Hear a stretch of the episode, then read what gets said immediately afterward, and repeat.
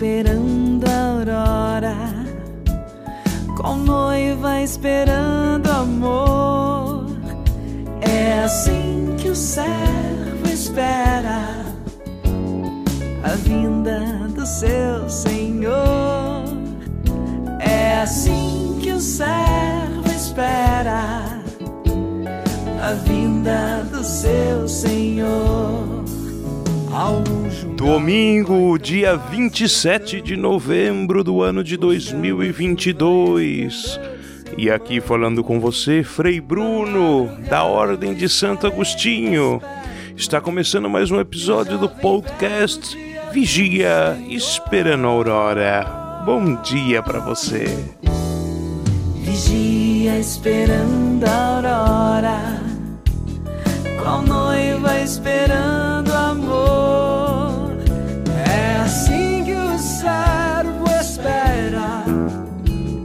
a vinda do seu Senhor. É assim que o servo espera a vinda do seu Senhor. Amém. Seis horas da manhã na cidade de Montevideo, no Uruguai. E a temperatura 20 graus Celsius. Não vou ligar se a madrugada é fria, que um novo dia logo vai chegar. Vigia esperando a aurora, qual noiva esperando amor. É assim que o servo espera a vinda do seu.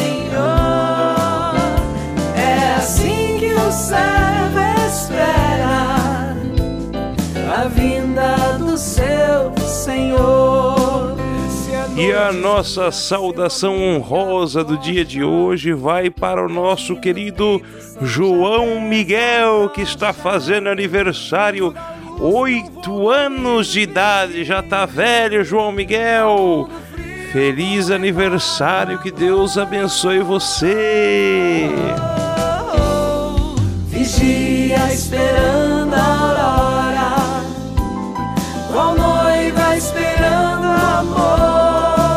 E claro, uma saudação toda especial para você, que todo domingo vigia comigo aqui nesse podcast. Não dorme no ponto não, meu. Não vai cochilar aí. Eu sei. Você também sabe. O nosso podcast do Senhor. tá só começando.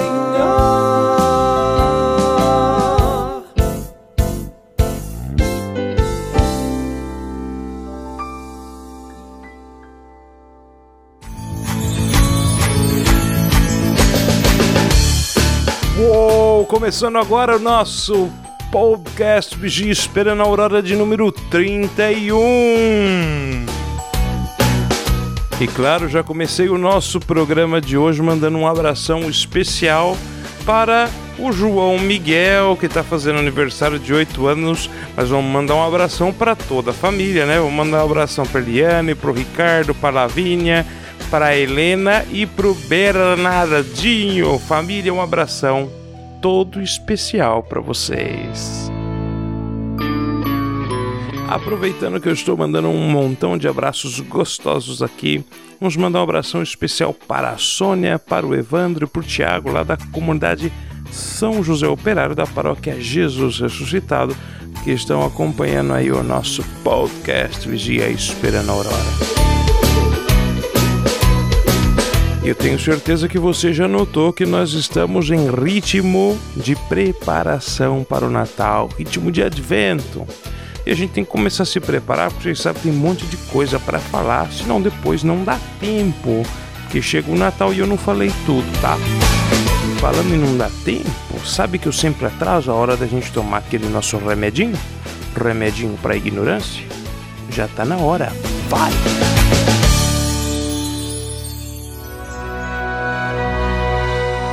Agora com você, Catecismo em Pílulas, remédio para ignorância.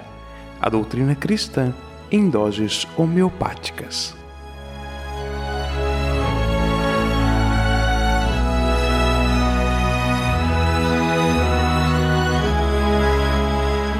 Começando agora o episódio número 31 do nosso Catecismo em Pílulas. E como muitos de vocês já sabem, nós estamos agora neste domingo celebrando o primeiro domingo do Advento. O que significa isso? Bom, nós na igreja estamos iniciando um novo ano litúrgico. Como muitos de vocês vão se recordar, o ano litúrgico, celebrativo da igreja é um pouquinho diferente do ano civil. Certamente você vai se lembrar que todos os anos o padre deve falar isso na missa quando começa o tempo do advento. Então, até o dia 26 de novembro, até o dia de ontem, sábado, é, antes de escurecer, a gente celebrou o último dia do ano passado. Agora a gente já está em um novo ano para a igreja.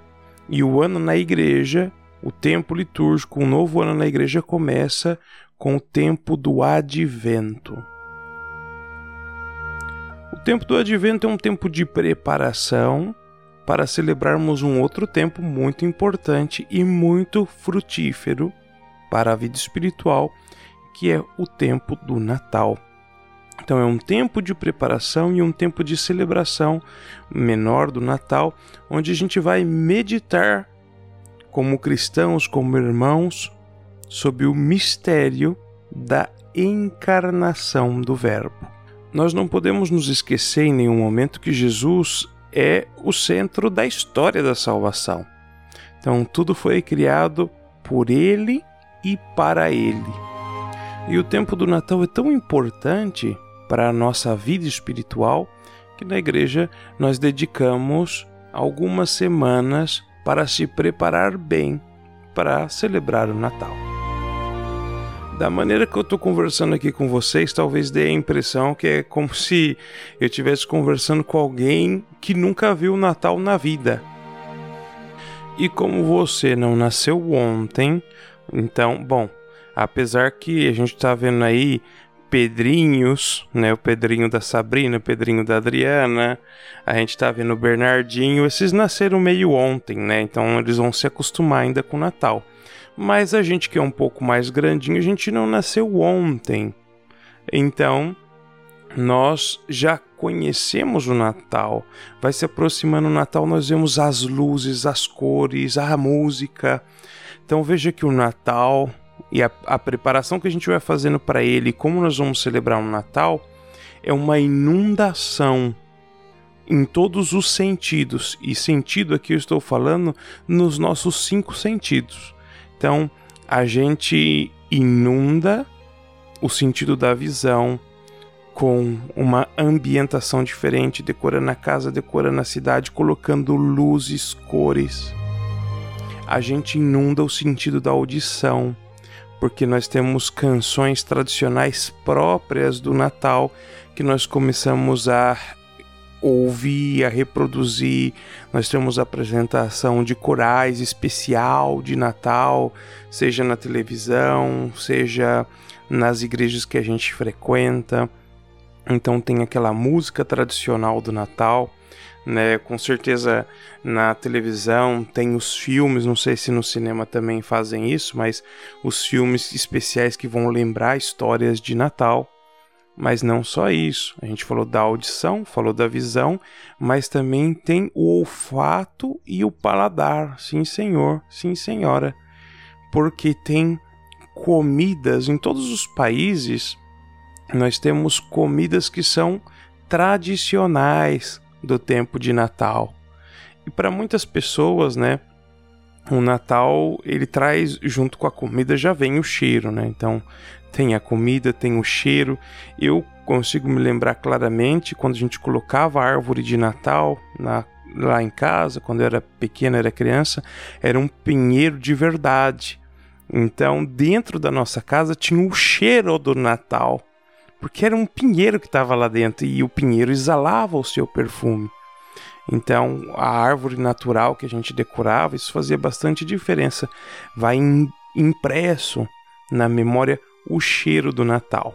Então, imaginem vocês também, né, quando estamos em países onde as pessoas utilizam a lareira, né, para poder se aquecer.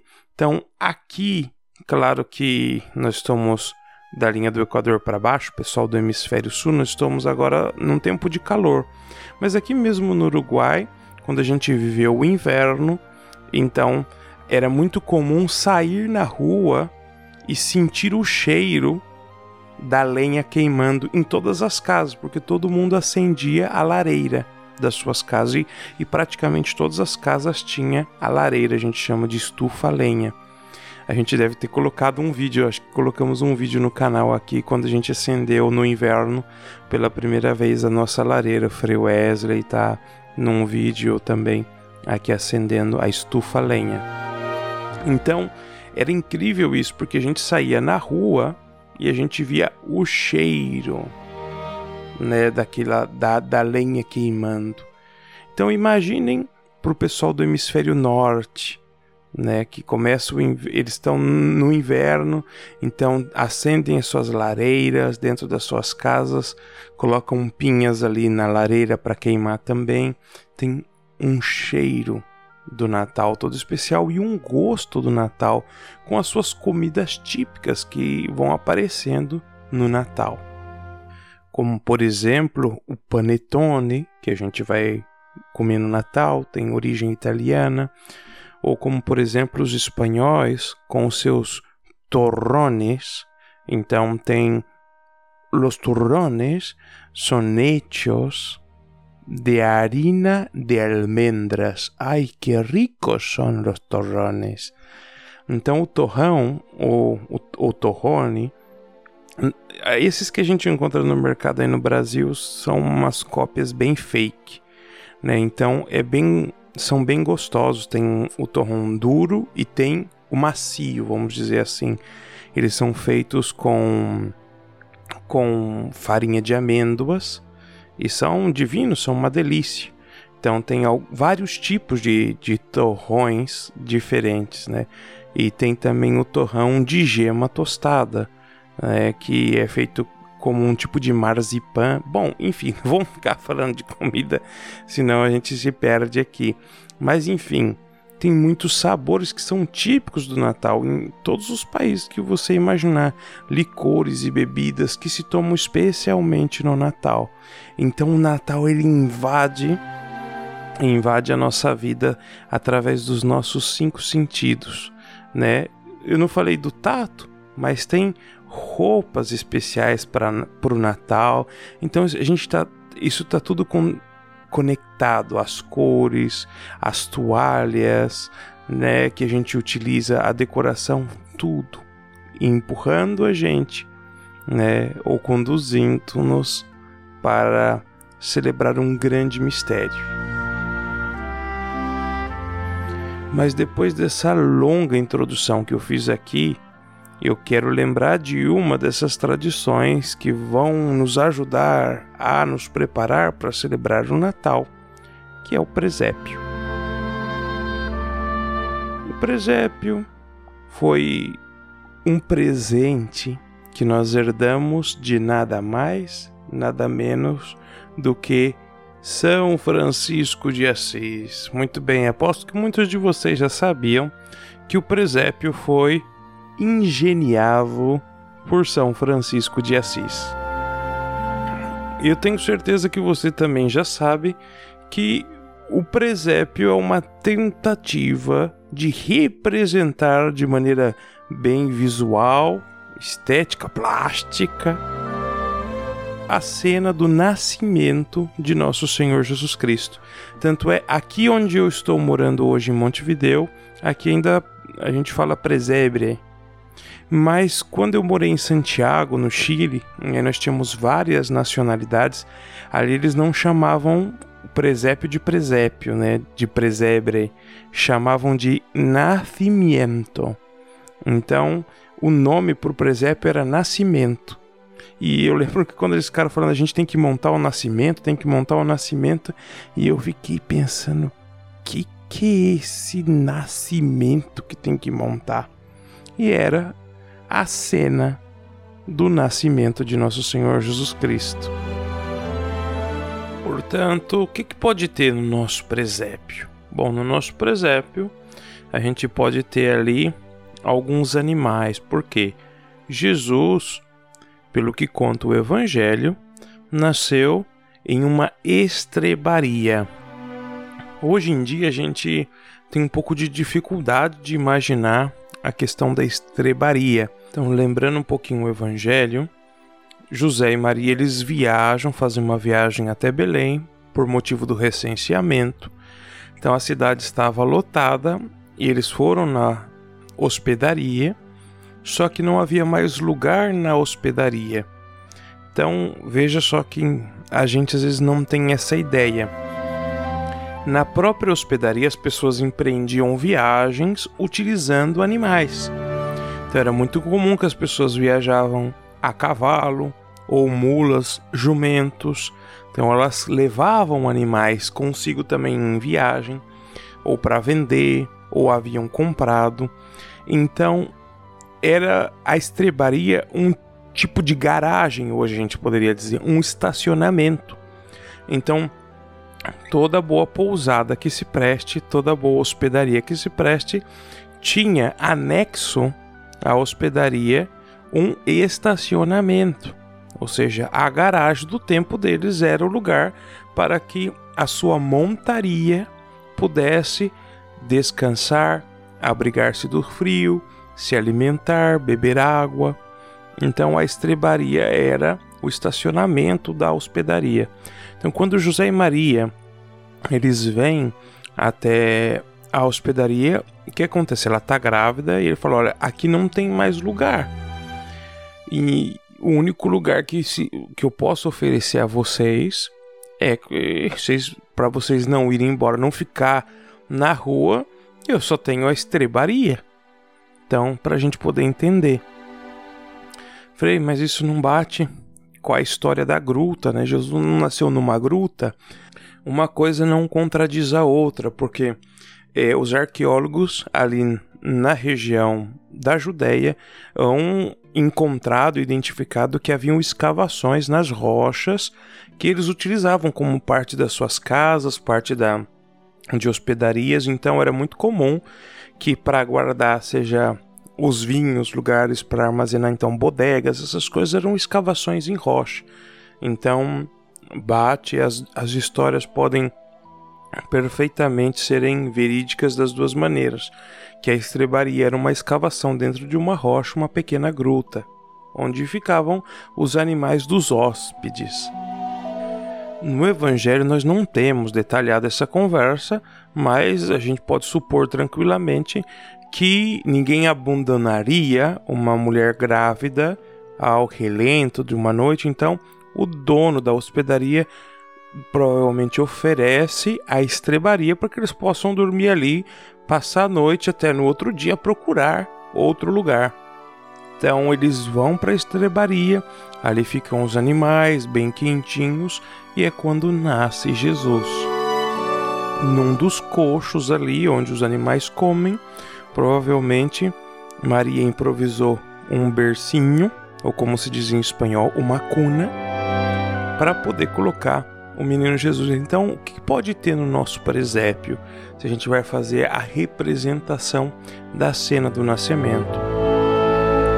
Pode ter animais, então é muito comum que tenha os animaizinhos. A gente recorda também dos pastores, porque foram receberam a visita dos anjos anunciando o nascimento de Jesus. Então, ovelhas, pastores, o burro, o boi. E claro, as figuras centrais, que são a figura de José, a figura de Maria e a figura do próprio menino Jesus. Agora talvez você esteja se perguntando: ai meu Deus do céu, ainda não, hoje é o primeiro domingo do advento. Fui no shopping, já tá tudo bonito lá, eles enfeitaram tudo no shopping. Em casa ainda não arrumei, não fiz o meu presépio. Nós vamos explicar mais adiante a questão do advento, das leituras e tal, em outros programas, né? Porque bastante coisa para falar sobre o Natal e a gente tem que dividir entre o catecismo em pílulas e o comentário da semana. É bastante coisa, então a gente vai dividir. Mas a tradição de montar o presépio é para a gente montar o presépio depois do terceiro domingo do advento, tá? Então seria lá pro dia, o domingo do dia 11 é o terceiro domingo do advento, dia 11 de dezembro. Que aí já vai os, os textos do evangelho, eles vão falar de João Batista que vai anunciar a vinda de Jesus. Então começa a falar da vinda de Jesus e no quarto mesmo domingo do tempo do advento já os evangelhos já estão falando é, de três em três anos a gente vai lendo textos diferentes, né? Mas vai falar do anúncio a bem-aventurada Virgem Maria, do anjo Gabriel, vai falar da visitação, vai falar de São José. Então tem textos diferentes para a gente meditar ao longo dos anos. Mas isso é no final do tempo do advento para a gente ter o nosso presépio. Tem algumas outras tradições, é certo, que é ir montando o presépio ao longo dos domingos de acordo com os textos.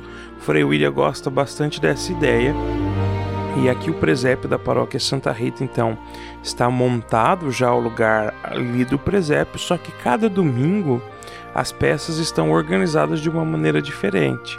Então, por exemplo, o presépio lá já está montado, quem vier à igreja aqui vai ver. Estão os pastorzinhos espalhados lá, todos desorganizados. Não tem José, não tem Maria, tem os animais em outro lugar. Então, assim, tá. Todas as peças estão dispersas. É, e aí no próximo domingo, segundo domingo, ele vai dar uma outra disposição, seguramente, de acordo com o texto do evangelho que nós vamos escutar. Então, para mim, parece também uma proposta interessante a gente ir acrescentando as peças, mesmo que a gente não mudar de posição, a gente tem as mesmas peças, mas ir acrescentando as peças aos poucos. Então, colocar primeiro os, os animais, talvez, depois os pastores, aí depois no terceiro domingo a gente coloca São José, depois coloca Nossa Senhora e por último, depois que a gente chegar da missa de Natal, do dia 24, quando a gente voltar da missa, aí é o momento da gente fazer a nossa oração em família e colocar o nosso menino Jesus abençoado pelo sacerdote no nosso presépio. Então, um momento lindo de oração para a gente fazer em família e a gente poder viver o Natal de maneira bem piedosa e poder recolher muitos frutos para a nossa vida espiritual. Então, aqui foi o nosso Catecismo em Pílulas, que a gente não utilizou nenhum número do catecismo hoje para poder falar, mas falar um pouquinho dessa tradição e falar do tempo do advento, que é esse tempo de preparação para a celebração do Natal. Então, ao longo do advento desse ano, nós vamos no nosso podcast Vigia Esperando a Aurora, nos quadros que nós temos, vamos dando mais informações para ajudar-nos a celebrar bem o Natal todos juntos. A gente se encontra na semana que vem. Deus abençoe você.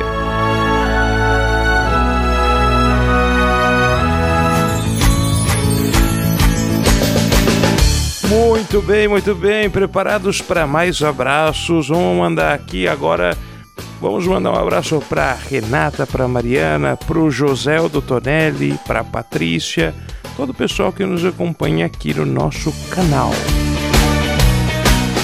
Claro, não podia deixar de mandar um abraço para Giane Barbosa, catequista aí da São José Operário, e para toda a turminha dela que está se preparando para o Natal através de um advento bem celebrado.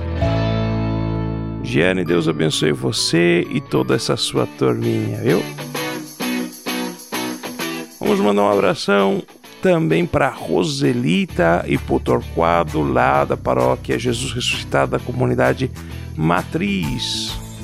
Ainda da paróquia Jesus Ressuscitado, a Adriana da comunidade Nossa Senhora de Lourdes e a Rosana da comunidade São João Batista. E agora não posso me enrolar porque tem bastante coisa para falar do Natal e eu fico aqui querendo falar tudo de uma vez depois. Você já me conhece, né? Eu me complico. Aí depois eu, eu puxo a minha orelha, o pessoal aqui da equipe técnica que puxa a minha orelha, tá? Então, para ninguém brigar comigo, vamos pro nosso comentário da semana. Vai!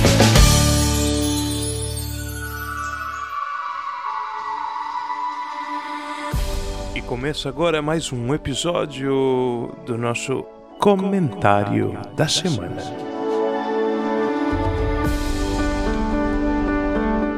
Neste quadro do podcast Vigia Esperando a Aurora, você escuta um comentário descontraído do Evangelho desta semana e de tudo que acontece na vida da igreja e do mundo. O comentário da semana começa agora.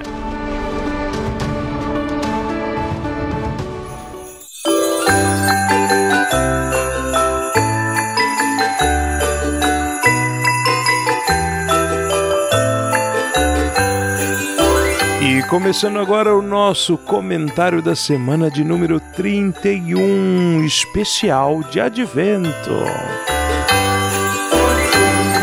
Sim, senhor, sim, senhora, como nós estamos iniciando a nossa preparação para celebrar bem o Natal, o nosso comentário da semana vai nos ajudar fazendo a decodificação de várias figuras, símbolos, tradições, canções natalinas ao longo desses quatro domingos do advento de todo o tempo do Natal.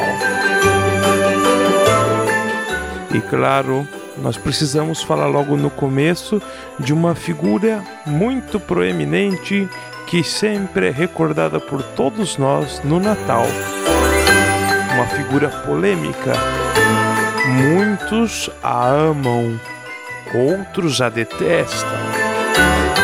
De quem será que nós estamos falando?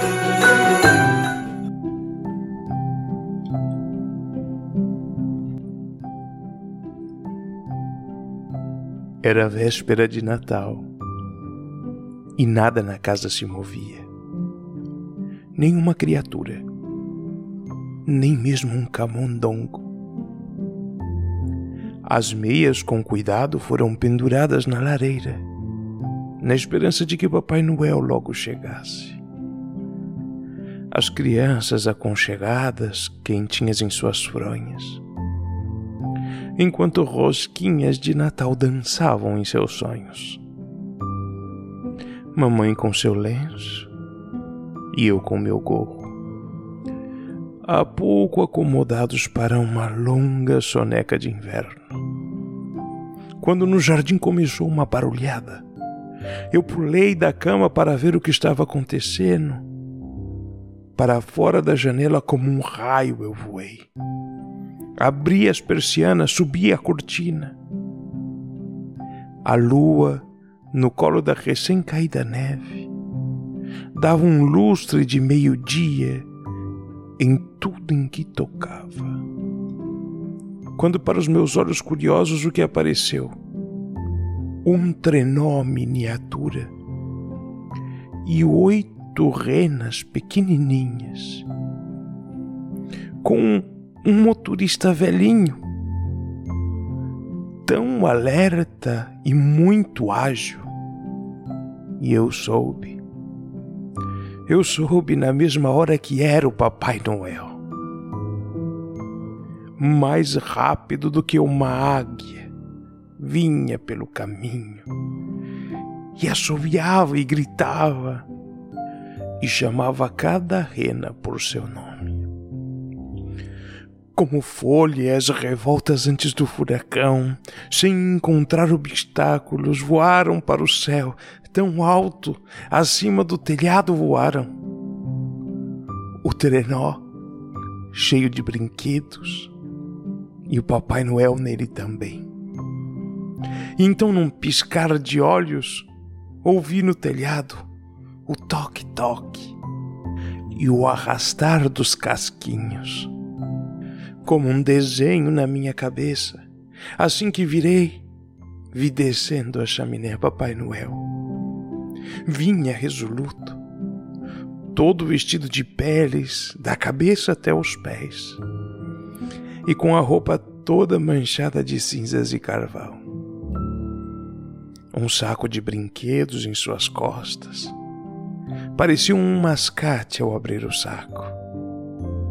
Seus olhos, como brilhavam, suas alegres covinhas, suas bochechas como rosas, o seu nariz como uma cereja, sua boquinha sapeca curvada para cima como num arco, a barba em seu queixo, tão branca como a neve, o cabo do cachimbo bem preso em seus dentes, a fumaça envolvendo a sua cabeça como uma guirlanda.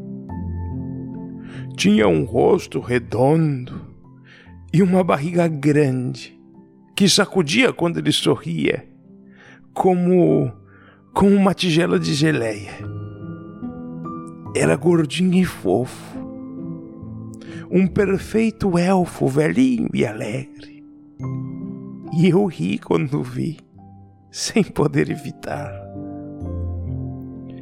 Uma piscada de olhos e um meneio de cabeça, na hora me fizeram entender que eu nada tinha a temer.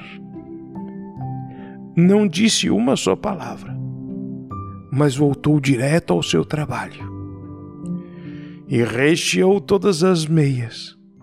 Então virou no pé e, colocando o dedo ao lado do nariz, acenando com a cabeça, a chaminé escalou. Pulou em seu trenó e a seu time assoviou.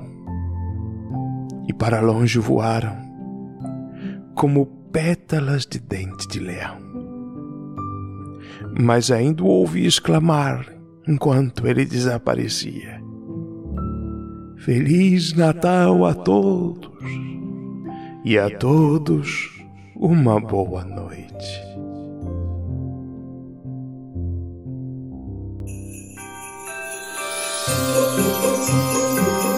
Muito bem, nós acabamos de escutar um poema muito famoso de Clement Clark Moore. E pode ser que o personagem do qual nós vamos falar agora no nosso comentário da semana se pareça muito com essa imagem que foi descrita nesse poema do Moore. Esse poema foi feito pelo Clement Clark Moore para suas filhas, tá bom? Mas é um poema que certamente influenciou muito a imagem que todos nós hoje em dia temos dessa ilustre figura conhecida aqui no Brasil, ou aí no Brasil, já que eu estou em Montevideo, Papai Noel. É dele que nós vamos falar agora. Papai Noel é uma figura controvérsia. Por que controvérsia? Porque tem gente que ama o Papai Noel e tem gente que odeia o Papai Noel. Quem conheceu um padre espanhol sabe o que é não gostar de Papai Noel. Em todo lugar, todo padre espanhol que eu conheci, a figura do Papai Noel é extremamente desprezível para eles. A gente sabe que os espanhóis eles costumam dar os presentes de Natal no dia 6 de janeiro, que é quando nós celebramos o Dia de Reis. Então, o dia dos Reis Magos, a Epifania do Senhor. Então, uma tradição ali do pessoal ibero-americano de nessa data entregar presentes para as crianças. Então a figura do Papai Noel é meio estranha. Até o nome pode parecer estranho para gente, né? Papai Noel. De onde é que vem esse nome? Bom, é, a gente sabe que o nome Papai Noel e a pessoa que está por trás deste nome é São Nicolau. São Nicolau. No entanto, muitos países, depois da Revolução Protestante, não promoveram, desincentivaram e algumas cidades até mesmo proibiram tudo que tivesse a ver com os santos ou com a celebração dos santos. Então, uma maneira de disfarçar o nome de São Nicolau foi colocar aí Papai Noel. Noel em francês é Natal. Então, Papai Noel é Papai Natal, é uma maneira de disfarçar o nome de São Nicolau. Veja que em inglês, os, alguns países de língua inglesa ainda tratam Papai Noel de Santa Claus. Então, se for pegar o nome né, de São Nicolau, em latim é Nicolaus. Então, a abreviação de Nicolaus, assim como a gente fala a abreviação de Francisco é Chico, a abreviação de Nicolaus é Claus. Então, Santa Claus é São Nicolau, tá bom? Então tá aí explicado. Nos Estados Unidos eles vão chamar o Papai Noel de Santa Claus, que é uma abreviatura de São Nicolau. Agora, qual que é o problema aqui do nosso querido São Nicolau? É claro que a, fi a figura, vamos dizer, folclórica do Papai Noel é uma figura totalmente manipulada, distorcida, que é o que a gente tem hoje. E por isso que muitos de vocês que estão me escutando, nós que somos católicos, que sabemos que a celebração do Natal de nosso Senhor Jesus Cristo, ela foi meio sequestrada, modificada, distorcida pelo mundo pós-moderno, a gente que quer preservar essa celebração, então tende a tentar eliminar os ruídos. E a gente tem um problema muito grande com a figura do Papai Noel, porque ela está espalhada por todo lugar. Você vai lá no shopping e já está lá o Papai Noel numa cadeira enorme, tirando foto com todo mundo. E aí, como é que a gente faz? Bom, eu quero ajudar você a entender um pouquinho, saber um pouco melhor quem realmente foi São Nicolau, que eu acho que isso pode ajudar bastante.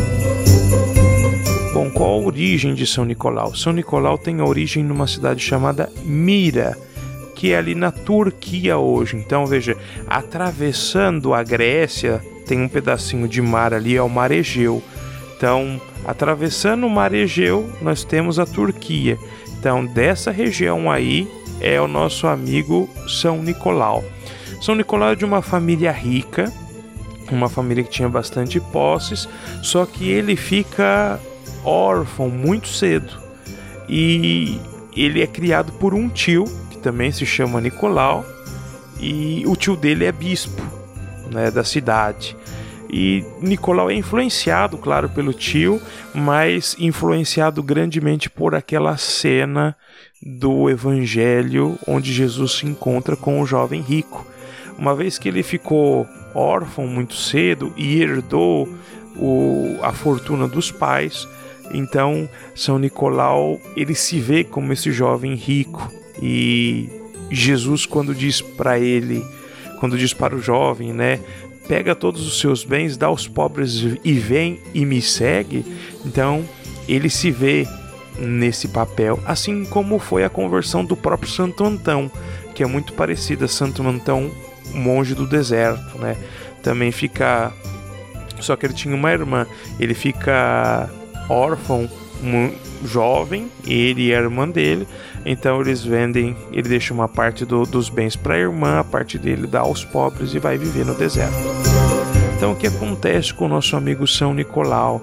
Ele então decide viver uma vida santa, voltada para Deus, para o estudo das escrituras, recebe boa formação do tio que já era bispo e ele é conhecido como o taumaturgo. Ele quer viver uma experiência de, de, vida monástica também lá na, na Terra de Jesus. Então ele faz uma peregrinação para a Terra Santa, fica lá, tem a sua experiência e aí volta para a sua cidade. Uma das coisas que pouca gente sabe sobre São Nicolau é que ele também é conhecido como patrono dos navegantes, porque quê? Nessa viagem que São Nicolau faz de volta para casa, a embarcação dele quase naufraga ali no mar Egeu. E é uma tempestade muito forte, estava tudo a ponto de naufragar. E aí São Nicolau começa a fazer a oração e logo vem uma tremenda calmaria. O mar fica tranquilo, o vento cessa e claro, isso, isso se espalhou, essa fama se espalhou por, por todo lugar quando eles chegaram na cidade. Então São Nicolau é conhecido também como patrono dos navegantes. Ao retornar para sua cidade, São Nicolau ele vai se tornar bispo. A gente tem que entender, veja só que interessante, né? Nós estamos num período aqui, eu não falei, eu não falei a data para vocês, olha aqui, eu falei que ele é da Turquia, mas não falei a data. É importante a data, tá? A gente não sabe direitinho quando São Nicolau nasceu, mas a gente sabe que ele morreu em 350. Santo Agostinho, que está a 1600 anos de distância da gente, Santo Agostinho nasceu em 356. São Nicolau morreu em 350. São Nicolau é antes de Santo Agostinho, tá bom, gente? Antes de Santo Agostinho. Agora me acompanha aqui, me acompanha. Ser cristão, ser católico, só vai ser permitido no Império depois do ano 313. Só depois de 313 que é o tempo de Constantino. Antes desse período, Diocleciano havia uma perseguição do império contra os cristãos. Então, nessa perseguição de Diocleciano, São Nicolau já era bispo e ele foi preso e foi exilado, mandado para fora da sua diocese. Então veja só que guerreiro é São Nicolau defendendo a fé foi preso e foi exilado na perseguição de Diocleciano. Aí, quando termina a perseguição, e aí a gente muda o, o tetrarca, o imperador muda, vamos dizer assim, o imperador, então vai vir Constantino, e com Constantino, então, passa a ser permitido celebrar publicamente ou manifestar publicamente a fé. Então, São Nicolau é libertado do cárcere volta lá para a sua cidade. E lá ele vai exercer uh, o seu ministério episcopal. Entre muitos milagres, tem muitas histórias de milagres de São Nicolau. Tanto é que ele é conhecido com esse título, São Nicolau Taumaturgo. Na verdade, nós somos da Igreja do Ocidente, a figura de São Nicolau não é tão conhecida, mas o pessoal do Oriente, lá de Bizâncio, Império Bizantino, portanto, muitos dos ortodoxos ali na, na Rússia, em Kiev, Catedral de São Nicolau, praticamente no mundo oriental não existe nenhuma cidade que não tenha uma capela, uma igrejinha dedicada a São Nicolau. Então, assim como a gente tem São José para cá, São Francisco, ali eles têm São Nicolau. É uma devoção muito grande. Ele é patrono da é padroeiro da Rússia, da cidade de Amsterdã, na Holanda, ele é padroeiro da Grécia, da Noruega, ou seja, no Oriente, nas igrejas orientais, São Nicolau é muito mais popular. Talvez um dado interessante que a gente não lembra, olha só, um dos momentos mais fortes da vida de São Tomás de Aquino é quando ele está celebrando missa na capela de São Nicolau no dia de São Nicolau quando os estudiosos dizem que São Tomás de Aquino entra na sétima morada. Depois desse dia, do que ele vê nesse momento que ele celebra a missa de São Nicolau, no dia de São Nicolau, nunca mais São Tomás de Aquino escreveu nada até morrer. Assim que São Tomás de Aquino era um grande devoto de São Nicolau. E como começou, Frei, esse negócio dos presentes, de dar presente para todo mundo aí, bom, conto para vocês. Uma das histórias famosas, São Nicolau, ele era muito generoso, então ele era conhecido, entre outras coisas, por dar presentes secretos para as pessoas necessitadas. Então, uma das histórias muito famosas é de uma família que tinha sofrido uma ruína financeira, tinham se arruinado e o chefe da família estava pensando em vender as suas filhas para pagar dívidas. Então, quando os rumores desta história chegaram ao ouvido do bispo, que era São Nicolau.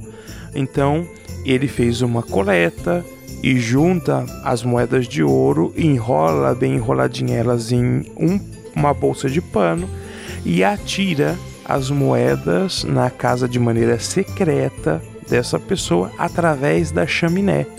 Então, claro, cai o dinheiro lá, pega fogo no saquinho de pano, mas as moedas são de ouro, não acontece nada e a lareira é um lugar que se usa todo dia, né? Então a família com certeza acha ali o dinheiro e isso que isso aconteceu algumas vezes. Então era muito generoso São Nicolau e a fama então de que ele dava presentes secretos às pessoas que precisam se espalhou rapidamente.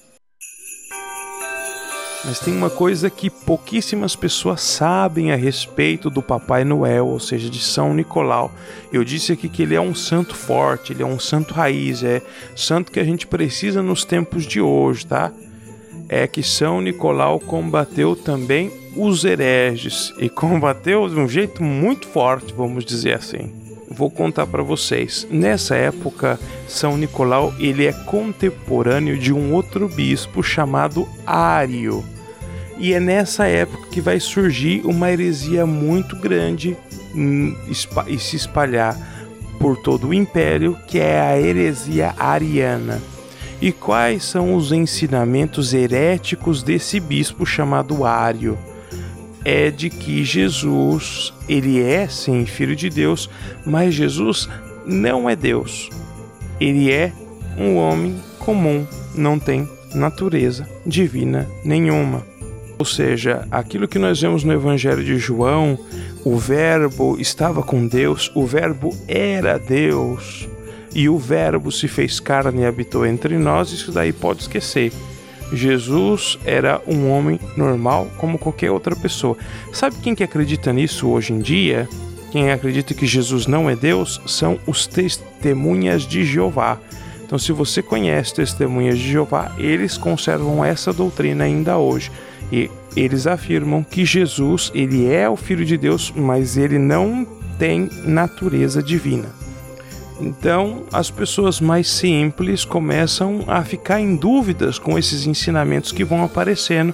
Então, vai ser celebrado depois do Concílio de Jerusalém, o primeiro concílio, excetuando né, o Concílio de Jerusalém que está lá nos Atos dos Apóstolos, o primeiro concílio ecumênico da igreja. Então, vão se reunir todos os bispos para Agora os apóstolos eles não estão mais vivos, esse é o ano 325, então os apóstolos morreram, então os bispos reunidos vão reafirmar qual foi o ensinamento que nós recebemos dos apóstolos. Então, aquilo que eles receberam, qual é a verdade a respeito de Jesus.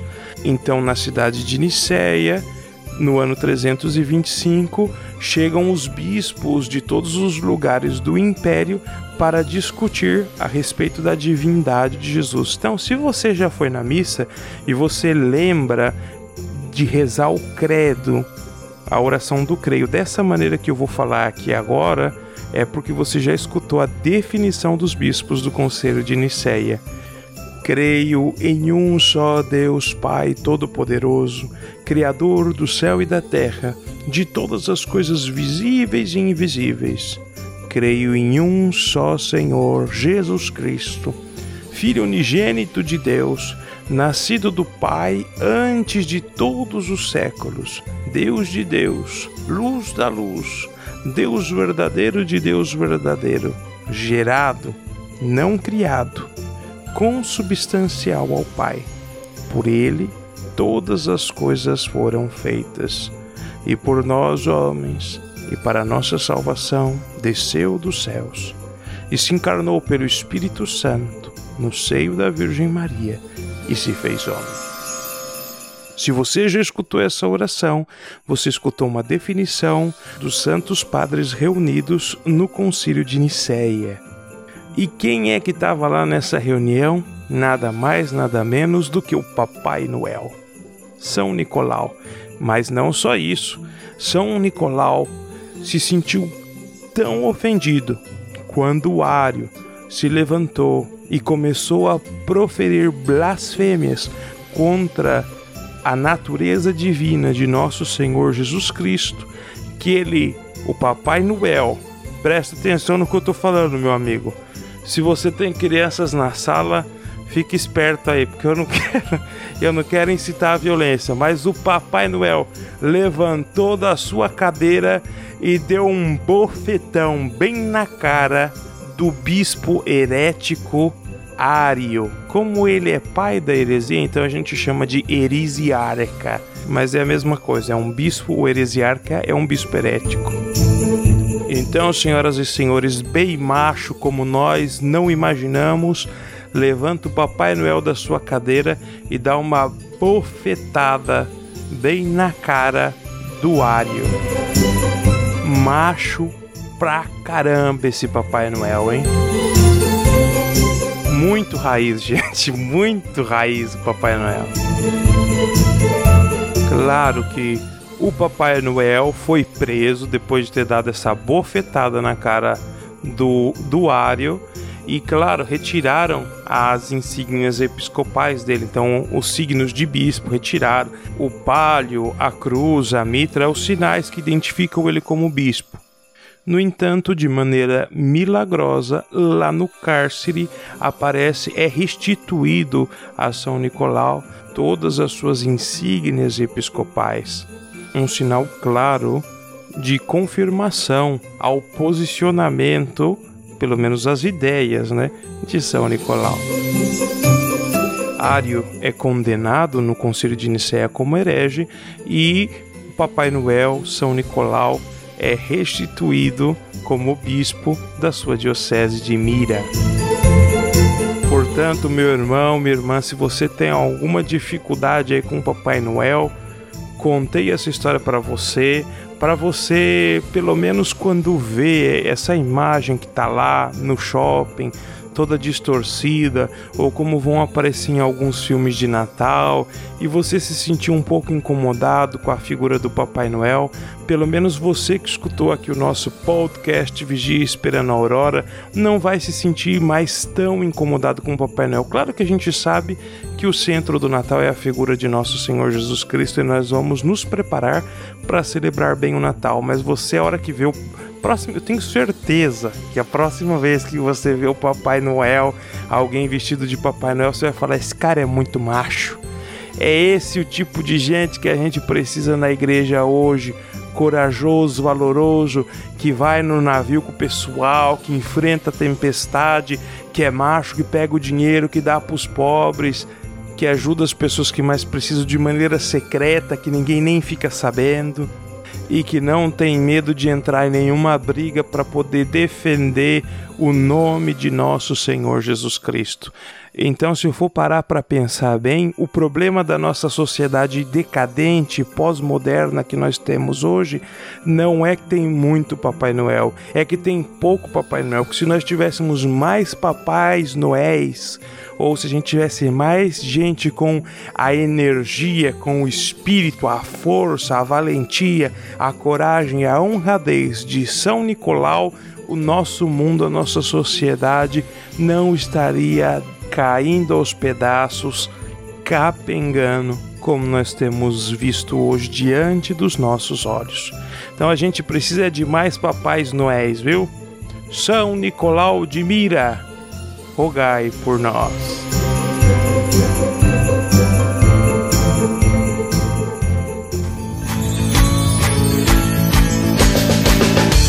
Ô louco meu, essa aí você não esperava, né? O Papai Noel boxeador, dando uma bofetada aí na cara dos hereges. Esse Papai Noel, tenho certeza que você não conhecia, meu. E olha, para você não achar que eu tô falando abobrinha, não, eu vou colocar aqui no nosso canal Vigia Esperando a Aurora, para quem nos segue aqui no Telegram, que tá no nosso canal no Telegram, a imagem do pintor Giovanni Gasparro, retratando aí o schiaffo. Schiaffo é um tapa, né, em italiano. Então, o San Nicola di Bari schiaffaggia l'eresiarcario, né, deu um tapa no eresiarcario. E esse pintor Giovanni Gasparo é da cidade de Bari, onde está a, a, a, as relíquias do, do Papai Noel, né, de São Nicolau. Então vou colocar a imagem aqui para vocês verem e depois tem uma outra imagem bem bonita aí com o Papai Noel que tem na mão as definições do Concílio de Nicéia, pegando fogo. tá bom? Bem macho nosso Papai Noel. Nosso Papai Noel não é de algodão, não, viu? Papai Noel nosso não é, não é de geleia, não, é machão mesmo. Então agora eu vou mandar aqui mais abraço para vocês que eu já tô falando demais. Vou mandar um abração aqui para Elieusa. Elieusa cumprimentou a minha avózinha, avózinha Malvina, que Elieusa tava torcendo, se sentindo na festa aí da vovó Malvina. Obrigado, Elieusa. Deus abençoe você, viu? Aproveito já mando um abração especial pro meu pai, pra minha mãe, pra minha irmã Taizinha, pra Isabela, pro Deca, pra Valentina, pra toda a minha família. E claro, não vou esquecer do pessoal que tá lá em Birigui, mas vou mandar um abração especial agora dessa vez pra Laurinha, viu? A Laurinha que tá escutando aí na casa do tio Wagner, da tia Silvia, o Vigia esperando a Aurora. Laurinha, Deus abençoe você, viu? Um abração. E agora vamos pedir a bênção de Deus aí, porque senão daqui a pouco vai demorar tanto que eu vou tomar um, um esquiafo do São Nicolau, viu?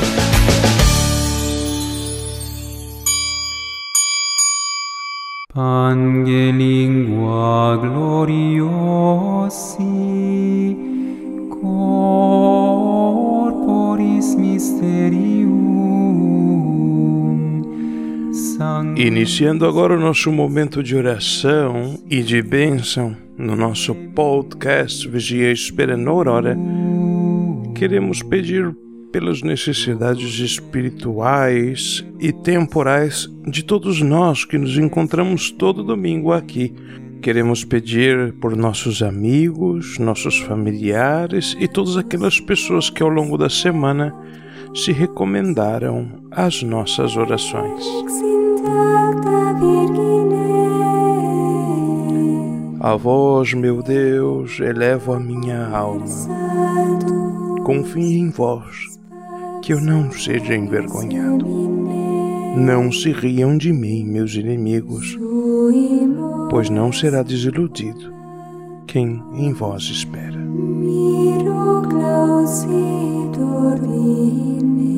Oremos.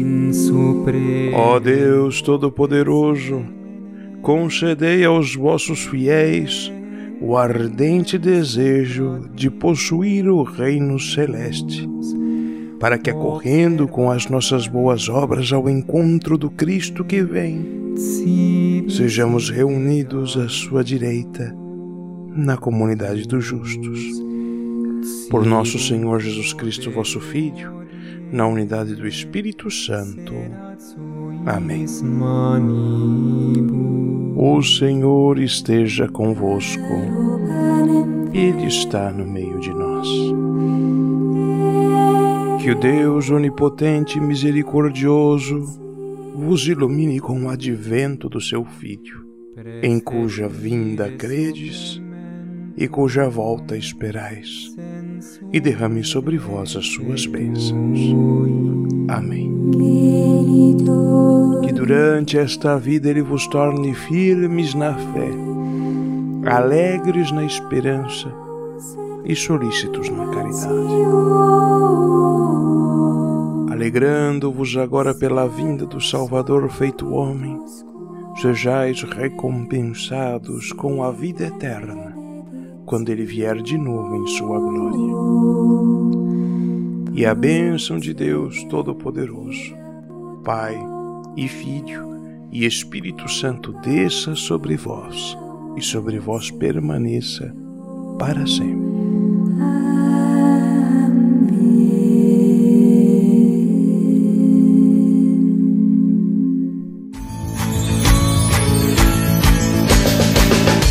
Nossa senhora, é hoje que eu vou tomar um esquiafo aqui, viu? De tanto que demorou aqui o nosso podcast. Ainda, ainda falta agora o batizado musical, né? Não vai embora não.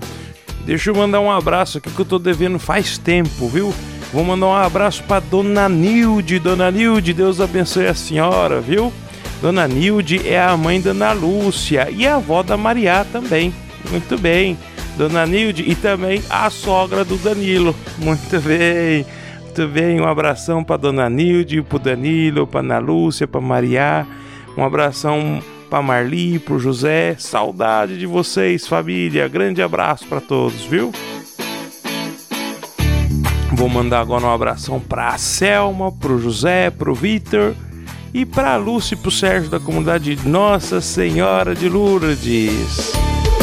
Ah, minha gente, eu sei que eu falo demais, eu sei, mas é que é uma delícia estar aqui conversando com vocês e eu me perco no tempo, viu? Eu peço perdão, mas isso aqui tudo é pela alegria da nossa amizade, tá bom? Então vamos pro nosso último quadro aqui, que é o batizado musical. Senão o bicho vai pegar pro meu lado. Tá uma delícia. Tchau!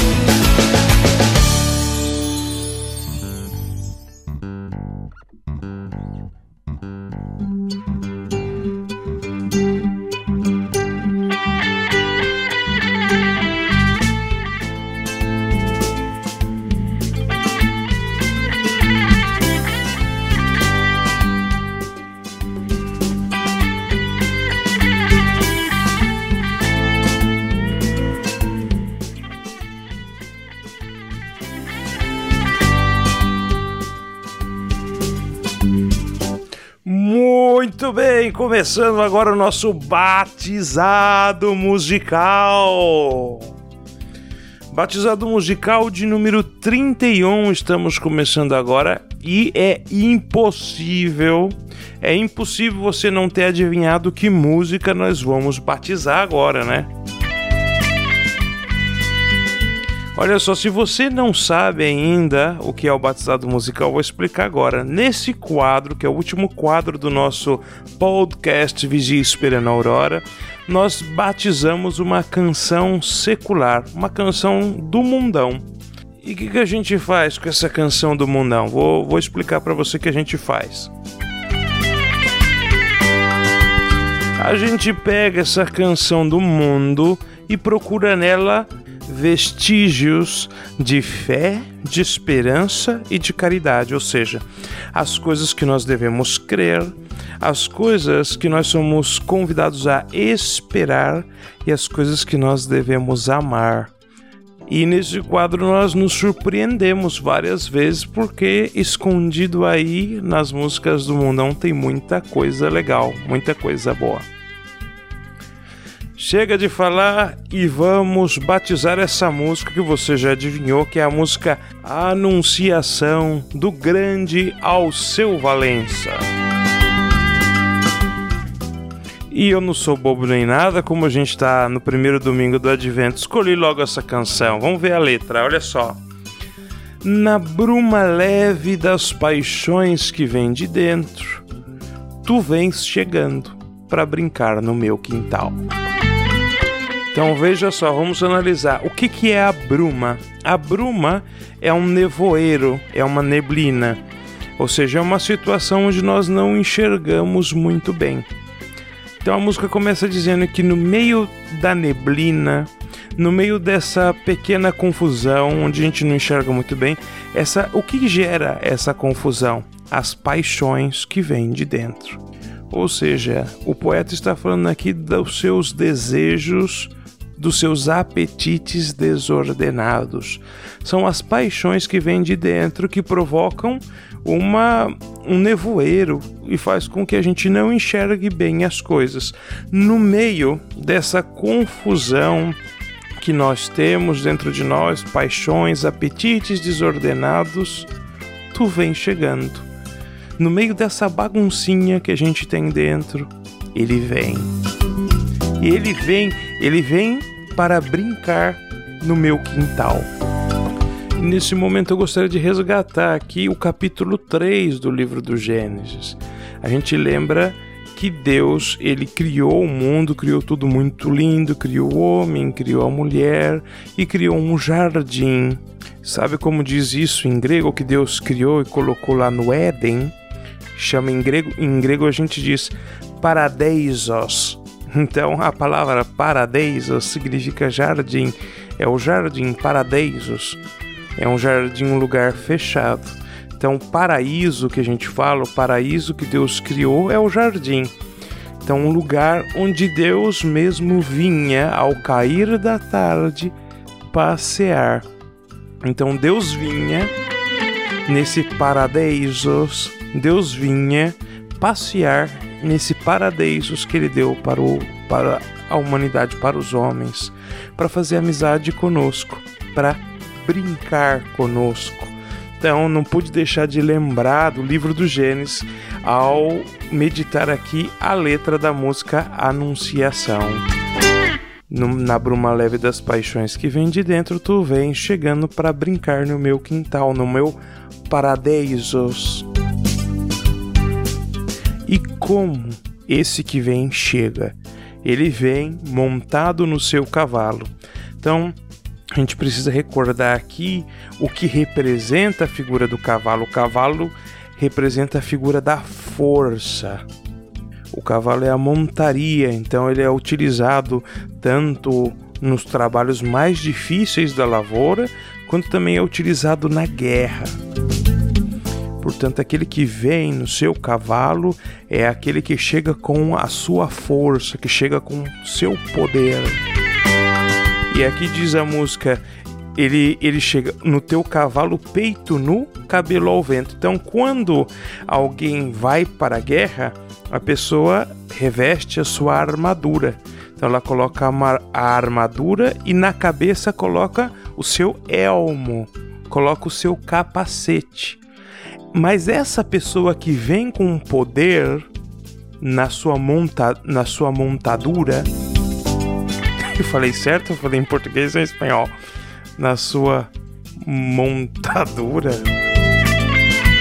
Tá, não importa, não importa. Mas essa pessoa que vem montada no cavalo com poder, ela não está utilizando armadura nem capacete. Então ela confia no seu poder. Nada pode atingir essa pessoa. Ela não precisa proteger a sua cabeça mais, e ela não precisa mais proteger o seu peito com a armadura. Ela vem sem capacete e sem e sem couraça. E enquanto isso, o sol quarando nossas roupas no varal. Quando eu escuto essa frase, o sol quarando nossas roupas no varal, o que eu penso é um dia comum.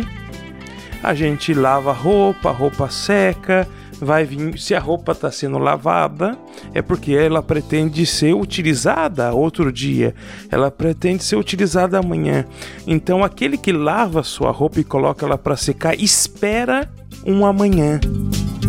Então, isso faz a gente se lembrar de algumas leituras que nós estamos escutando agora neste tempo, nos últimos domingos do tempo comum e no advento.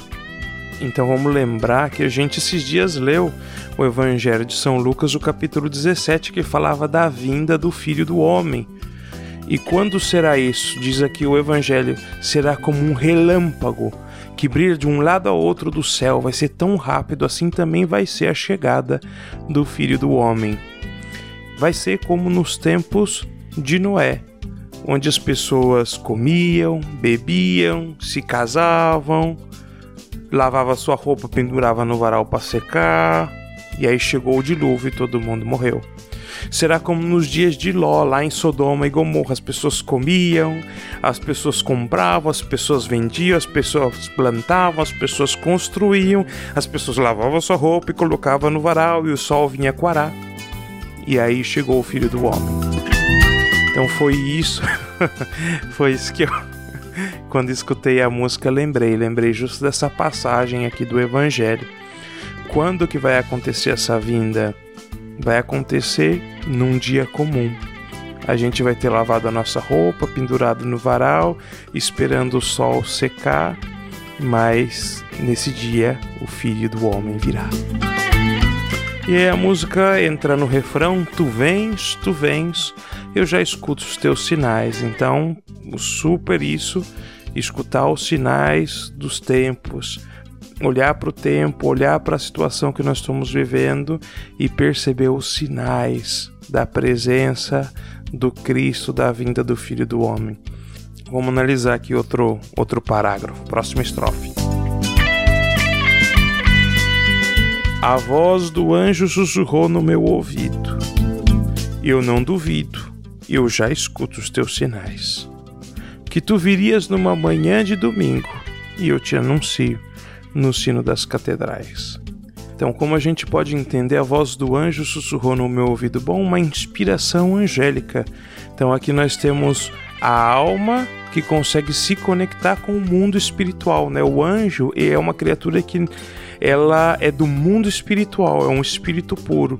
Então, de alguma maneira, eu consigo me conectar com, eu estou conectado com o mundo espiritual e escuto mesmo que de maneira difusa. Não é claro, mas um sussurro. E a alma dessa pessoa, diz o poeta, a alma dessa pessoa não duvida, ela acredita no sussurro, nessa intuição que ela tem no mundo espiritual que numa manhã de domingo, o sino das catedrais anunciam a vinda do Filho do Homem.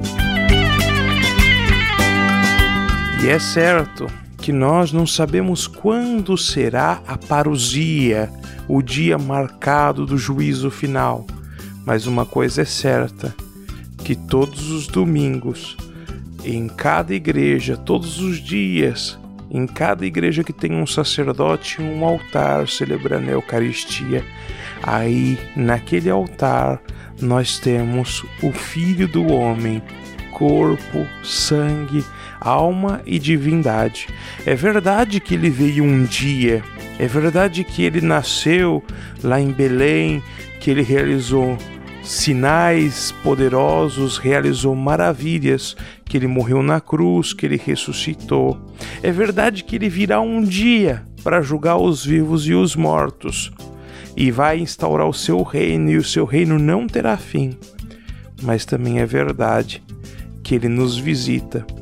Nos visita quando nós estamos em oração, de modo espiritual, e é verdade que ele está presente nos sacramentos que ele deixou à igreja, no batismo, na confirmação, na Eucaristia, no matrimônio transformado em sacramento, na ordenação sacerdotal, na unção dos enfermos, na reconciliação. É verdade que em cada missa ele se faz presente de novo. Ele sempre vem. E feliz daquele que escutar o sussurro dos anjos apontando: Santo, Santo, Santo é o Senhor Deus do universo. O céu e a terra estão cheios da sua glória. Osana nas alturas. Esse é o nosso batizado musical, minha gente. Eu acho que está mais que batizado essa música chamada Anunciação. A música depois se repete e acho que já está resolvido aqui o nosso problema. Mais uma vez eu agradeço a paciência de vocês que todos os domingos estão comigo aqui me acompanhando nesse podcast. Que você já sabe, esse, esse podcast é para contrariar aquele ditado que tudo que é bom dura pouco. Porque tudo que é bom dura pouco, menos esse podcast, que é bom, mas demora um montão. Muito bem, povo de Deus, Deus abençoe vocês todos. Nós vamos escutar agora juntos. Na semana que vem a gente tá de volta. Nós vamos escutar agora todos juntos aqui ao seu Valença cantando Anunciação. Tchau, bom domingo. Semana que vem a gente está de volta. Tchau, tchau.